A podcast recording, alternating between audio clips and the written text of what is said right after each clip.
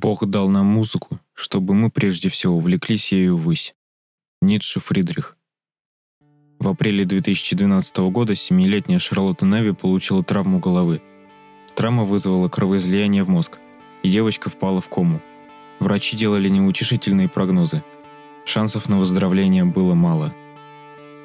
Мать Шарлотты уже потеряла надежду, когда однажды, дежуря у постели дочери, она включила песню британской певицы Адель – которую Шарлотта очень любила.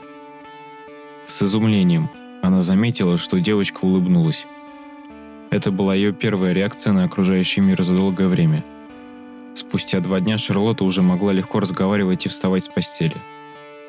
Никто не мог поверить в такое чудо, но девочка быстро поправилась, а песня «Rolling on the Deep» стала лучшей в жизни Шарлотты и ее мамы. Иногда наша жизнь может перевернуться с ног на голову – Иногда у нас опускаются руки. Иногда лишь музыка у нас и остается. Кори Джордж по-настоящему фанател от американского панка, а культовая группа Green Day и вовсе сводила его с ума. Он и не подозревал, что однажды его спасет одна из любимых песен. В его десятый день рождения произошло несчастье. Мальчик попал под машину и впал в кому. Кори пролежал две недели, подключенный к аппарату искусственного дыхания – пока однажды его матери не пришла в голову идея включить любимую группу сына.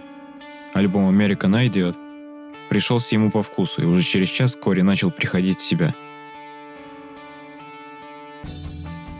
Тромб парализовал работу легких Кристен Киттель в 16 лет. Девушка впала в продолжительную кому. Семь лет ничего не могло пробудить ее. В 2007 году ее мать узнала, что в их город приезжает с концертом Брайан Адамс – Зная, что Кристен очень любит этого исполнителя, женщина добилась разрешения врачей отвезти дочь на концерт.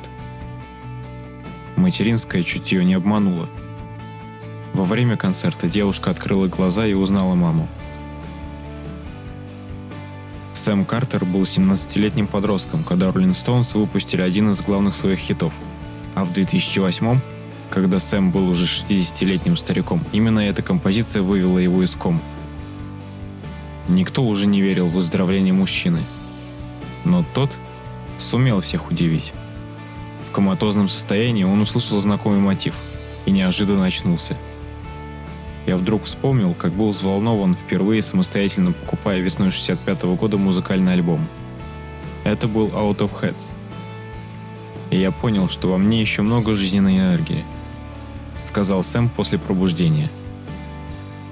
Той самой песней, была известнейшая Satisfaction. В 2012 году солист группы Беги Робин Гиб впал в кому из-за осложнений после курса химиотерапии, которую певец проходил, борясь с раком печени. Через несколько дней заботливая жена музыканта Джульет поставила для мужа песню Роя Орбинсона «Crying». На глазах Робина появились слезы. Но в себя певец так и не пришел – Окончательно вернуться к жизни Гибу помог сын, который поставил отцу его же песню, легендарный сингл, написанный к столетию гибели Титаника «Don't Cry Alone». В 2009 году Джаред Карлет попал в ужасную катастрофу. Один из друзей Джареда погиб, а сам он чудом выжил, но впал в кому. Шансов прийти себя у парня было... Да практически не было – но его родители продолжали верить в чудо и регулярно навещали сына. Во время каждого посещения включая ему композицию Чарльза Дэнилса.